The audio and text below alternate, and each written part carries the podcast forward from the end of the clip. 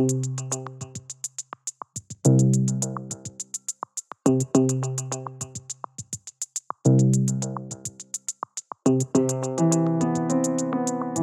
de vigne, saison 2, épisode 2, campagne commune.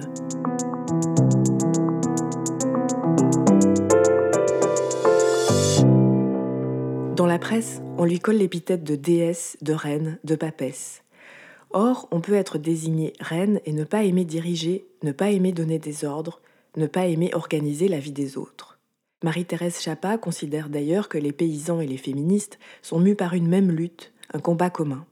Comment exploiter les fruits de la nature sans la contraindre? Comment se faire obéir en suivant un autre modèle que celui de l'autorité, de la violence, de la dureté? Le modèle du père de famille, celui des ordres que l'on ne conteste pas, d'un savoir qu'on ne remet pas en cause. Où trouver un autre modèle pour être chef sans l'être, pour inspirer sans crainte? Au début du siècle, ben, les héritages en Valais, c'est le contraire du canton de Vaud, qu'on est pourtant tout proche, où c'est l'aîné qui reçoit ou celui qui fait le métier. Là, c'était vraiment divisé par le nombre d'enfants. Tout le monde était vivait de la campagne. C'était un canton très, très, très pauvre. Hein. Même il y avait des famines. Même ici, dans, mon, dans le village de Fuy, c'est grâce à la châtaigneraie, les châtaignes, qui sont pas mortes de faim, parce qu'on avait le Rhône qui débordait. Donc, on n'avait pas l'accès à communication comme dans les autres cantons. Et donc, euh, chaque petit bout de terrain, c'était de la survie. Quoi. La terre, c'était très important. C'est pour ça qu'on a un canton de propriétaires très attaché à la propriété.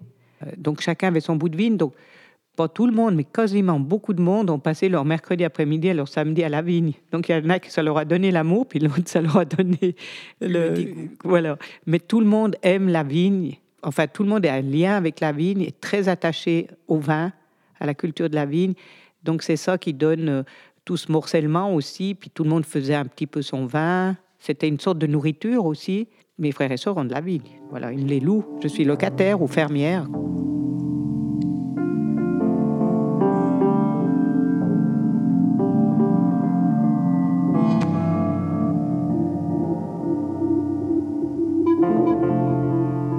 Que vous êtes euh, politisé déjà par votre action en tant que, vigneronne en biodynamie. Même si vous prenez pas un, micro pour parler devant des foules, votre geste, il est quand même, à mon sens, euh, politique. Et vous définissez aussi comme euh, féministe et vous êtes à l'origine d'une association artisane de la vigne et du vin. Est-ce que vous pouvez nous raconter votre éveil politique? Mon éveil politique, je sais pas si j'en ai un, mais j'aime pas la justice. Puis même toute petite, j'ai toujours voulu défendre, même à l'école, celui qui était en position de faiblesse. Je pouvais aller contre, je sais pas moi, euh, s'il y avait quatre garçons, j'étais toute seule, je, pouvais défendre. Euh, j'avais peur de rien. Euh, je peux pas dire pourquoi. Et féministe, oui, je peux dire que je suis féministe. Je suis fière de l'être. Je trouve qu'il n'y a aucune honte d'être féministe.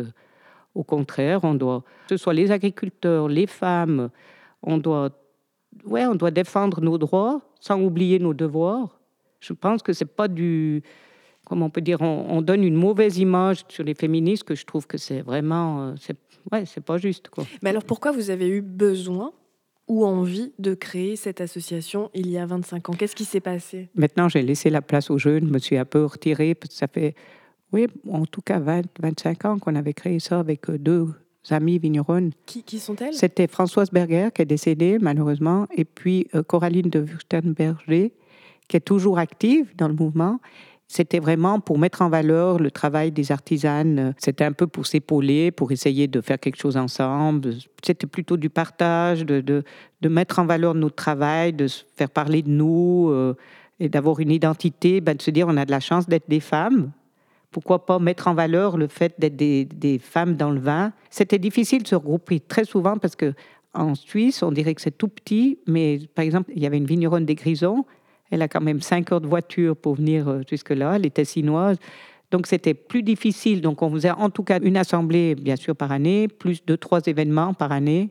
Et quel type de problématiques récurrentes vous rencontriez, vous entendiez dans ces réunions, ces salons? Mais par exemple, on voulait qu'il y ait notre nom qui était affiché sur l'étiquette. On avait eu des reproches pour les femmes qui étaient avec leur mari. est-ce que les femmes qui étaient avec leur mari avaient le droit d'être membres de l'association au départ, au départ, il fallait que c'était vraiment marqué son nom. On a voulu vraiment que ce soit évident, voilà. Mhm, Mais maintenant, mhm. c'est beaucoup plus ouvert et c'est beaucoup peut-être plus dynamique. On a été un peu, c'était un peu trop strict.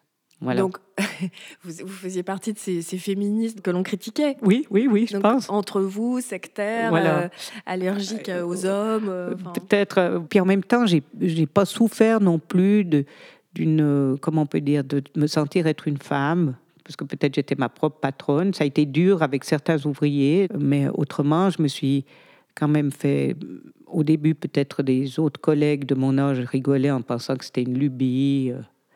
Mais autrement, j'ai été bien acceptée par les vieux vignerons. Euh, plutôt au contraire, ils étaient tout contents de voir quelqu'un qui vienne sur le terrain. Et puis le, droit de vote des femmes, nous en Suisse, on l'a eu qu'en 1974, ou 71, 71 je crois. Donc j'avais 11 ans.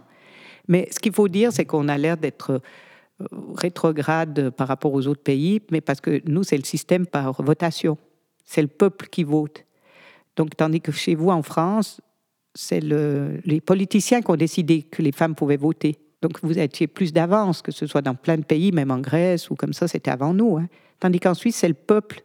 Et le peuple a voté. Ça a été euh, refusé plusieurs fois. Il y a une femme qui s'appelle Iris von Roten qui a beaucoup lutté. Elle, c'est une, vraiment une féministe euh, avant-gardiste. Bon, elle est décédée maintenant, mais c'était à l'époque, euh, ça fait rire quand même en me disant, mais à 11 ans, 14 ans, ben, ma maman, elle n'avait pas le droit de voter. Quoi.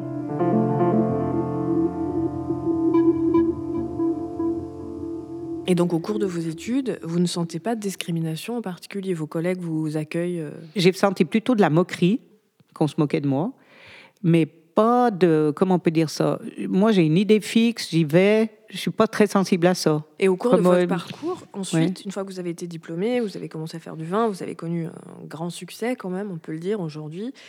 Est-ce que votre, dans votre parcours, vous avez senti un regard plus dur sur vous parce que vous étiez une femme, ou alors c'était pareil? Non, je le sens plus dur, peut-être les dix dernières années, que ça vient peut-être plus dur économiquement, de la part des collègues masculins qui se disent Ah, mais c'est toujours les femmes, encore elles. Ah, plutôt de la sorte de jalousie. Puis moi, je leur réponds toujours ben, Une fois que c'est dans ce sens, pourquoi pas? Je me dis tant mieux. Si c'est vrai que nous, on a un capital de sympathie en Suisse pour les femmes vigneronnes assez extraordinaire.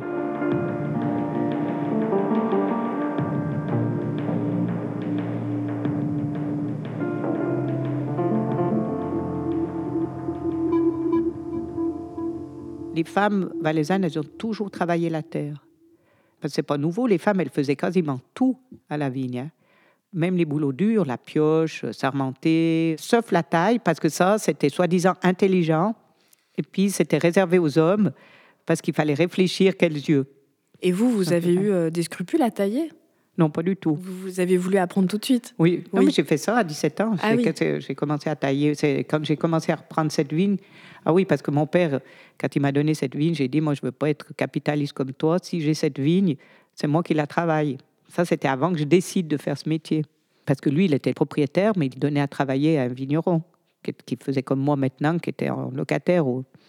Et puis, donc, j'ai commencé à la travailler. J'ai appris à tailler avec le vigneron, qui était tout gentil, tout sympa de m'apprendre. J'ai plutôt eu de la part des, des vignerons hommes euh, mais pas de mon âge, plutôt une sorte de sympathie. Ah, elle veut apprendre, elle veut connaître, elle plutôt de plutôt vouloir m'aider. Quand j'étais petite, euh, nous on devait faire tous les travaux, bois, euh, etc., vaisselle, mais mon père et mon frère, ils n'avaient pas besoin de faire euh, la vaisselle, par exemple. Donc vous en faisiez plus que. Ah ben oui. oui. Mais nous on trouvait ça injuste. Mm-hmm peut-être c'est venu de là, le, côté de la justice. Oui, donc il est moyennement féministe. Non, mais il n'était pas du tout fait. Mm. En fait, il était très sur les droits des hommes. Ma mère, fallait pas une fois qu'elle rate de faire un souper. Mais par rapport à l'ouverture pour moi, pour ce métier, il n'avait pas de souci que je n'y arrive pas. Vous voyez, c'est pas mhm. du tout ce qu'on pouvait attendre. Quand même, il avait 15 ans de plus que ma mère, donc il était quand même d'une génération. Vous voyez, il était de 1917, c'était pas. Mhm. Voilà. Est-ce qu'aujourd'hui, en termes d'action politique, justement, est-ce que quand vous avez des candidatures de, de, jeunes apprentis ou. Euh, euh, est-ce que ça vous arrive de vous dire, bah, je vais choisir plutôt des femmes dans un souci de transmission? Ah ben oui, alors les, la majorité de mes stagiaires apprentis, majorité, j'ai pris des femmes. Par choix? Oui, par choix. Euh, oui. Pourquoi Parce que vous vous êtes dit. Ben, je, euh, veux, je voulais leur donner un coup de main. J'ai eu beaucoup de femmes, euh, Nadine Strasser, Kacha Fouz, oui, oui, beaucoup. Si j'ai eu une mission, ben, je, je pense que je l'ai bien faite. Mm. J'ai pu donner un, ouais, un exemple de, de travail où on fait éthiquement et puis en même temps qu'on peut arriver. Mm. Pourtant, moi, j'avais pas tellement le caractère pour être chef déjà. pour être euh, organisatrice. Pour moi, ça a été très, très dur. Il y a des personnes qu'on voit qui sont nées pour, euh, pour diriger, pour... Euh, voilà, ça, je l'ai vraiment, ça m'a fait dépasser mes limites. Hein. C'est comme je dis toujours, comme pour la biodynamie, je répète peut-être souvent cette phrase, mais c'est comme si tout d'un coup, vous aviez votre petite lucarne, vous voyez juste l'arbre devant votre maison, puis et puis ce métier, plus la biodynamie, ça m'a ouvert comme si tout d'un coup vous aviez, vous voyez tout le cosmos, quoi, toute la Terre, euh, l'océan, euh, les étoiles. Euh, ça donne une dimension énorme. C'est ça que je sens en moi. C'est ce métier m'a, ça a été très très dur, mais ça m'a ouvert à quelque chose de fantastique pour le regard que j'ai pour tout. Je vois avec mes ouvriers, je suis pas, j'ai pas du tout le style directrice comme ça, mais comme j'ai tout fait, tous les travaux, je les ai faits avec eux. Je n'ai pas été celle qui donnait juste les ordres. Maintenant, je fais moins, bien sûr, parce que physiquement, euh, je ne peux plus avec l'atomiseur courir les talus, mais je l'ai fait, puis dur autant qu'eux, même plus, puisque je faisais avant les, deux heures de préparation le matin, tôt. Alors, ils ont beaucoup de respect pour moi. Et puis, quand je dis quelque chose, je connais le travail. Je le connais profondément. Je ne donne pas des ordres comme ça au petit hasard et tout. Donc, je me sens euh, respecter. Même que des fois, peut-être que je suis, me trouve un peu pénible parce que je rabâche, je répète, comme ça. Mais... Et puis tous ceux qui ne me respectaient pas, au bout d'un moment, ça a été dur, ils sont partis d'eux-mêmes. De plus en plus, j'ai des très bons employés. Mais tout ça, ça c'est une évolution, justement, qui a été avec mon travail. Ouais. Que ce soit un travail intérieur ou, ou, d'apprentissage, simplement. Hein. C'est, c'est l'apprentissage.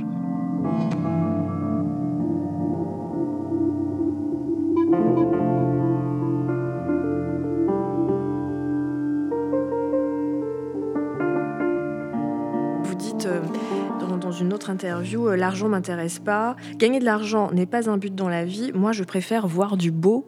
Et donc dans votre réponse là, si je comprends bien, vous opposez une sorte de féminisme du culte de la puissance, euh, qui serait justement un modèle assez viriliste, masculin, euh, de, de la liberté de mouvement, de la possession, à autre chose, ce serait un féminisme de quoi en fait? De l'intériorité? C'est quoi? En tout cas, féministe pour moi, c'est pas dire qu'on puisse faire les mêmes choses que je ne parle pas des hommes, je parle de l'exemple masculin qu'on pensait de la réussite.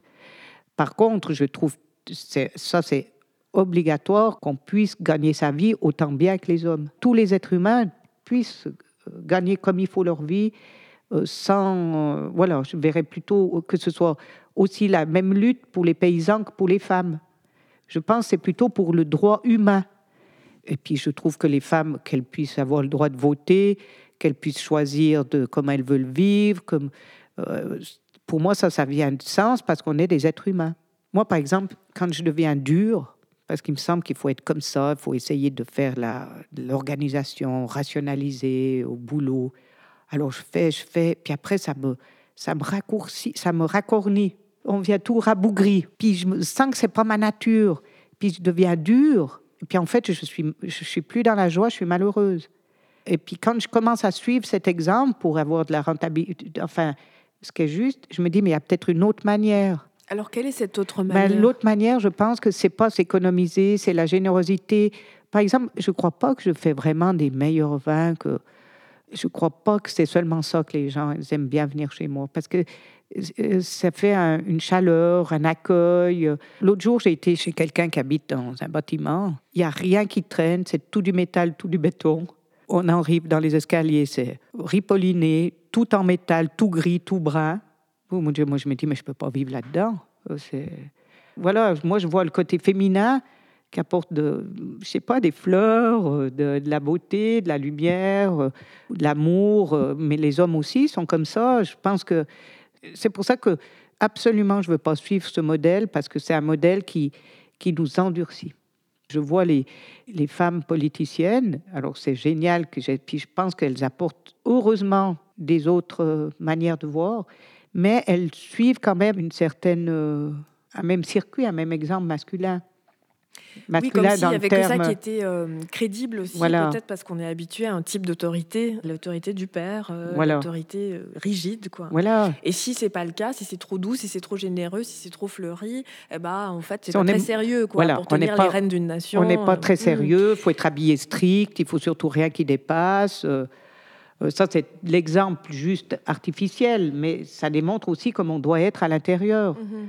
Je pensais à ça justement quand on, circulait dans les vignes tout à l'heure. Donc, vous avez des vignes absolument spectaculaires euh, en coteaux avec un dénivelé euh, vertigineux. Et je me disais, en fait, ce qui est fou, c'est que travailler la vigne, surtout dans ce contexte-là, ça nécessite une rigueur et une certaine autorité, je pense, pour contrôler cette vigne. Mais il faut aussi accompagner dans une forme de douceur, parce que par exemple, vous cueilliez sur la, pierre du serpolet, il y avait toutes sortes d'herbes, il y avait de la menthe, il y avait des, choses comme ça. Que, donc vous laissez fleurir une sorte de liberté, une sorte de foisonnement, quelque chose que vous ne contrôlez pas, et vous acceptez cette sorte d'envahissement. Il y a une sorte d'équilibre entre une discipline quand même, mais qui n'est pas dictatoriale, en tout cas. C'est plus un accompagnement. Voilà, oui, la discipline, la, rigueur, elle est importante, et, et pour moi, je ne la vois pas ça du côté masculin.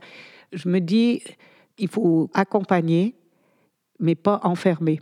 Par exemple, imaginez-vous une route une immense route, mais qu'au bord, il y a un précipice, ben, il faut juste faire en sorte que la personne reste sur la route, mais lui laisser marcher sur cette route comme elle veut. Oui, cette métaphore, pour le coup, elle, euh, elle marche bien ici parce qu'on a l'impression de pouvoir tomber toutes les deux secondes dans des précipices. Oui, avec les, murs, voilà.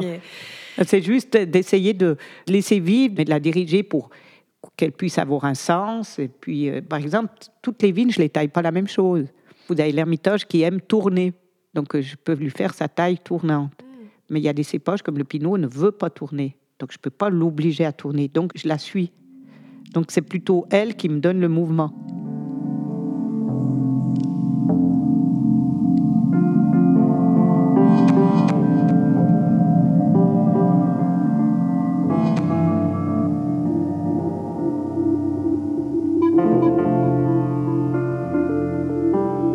Campagne commune était le deuxième épisode de la saison 2 de Filles de Vigne.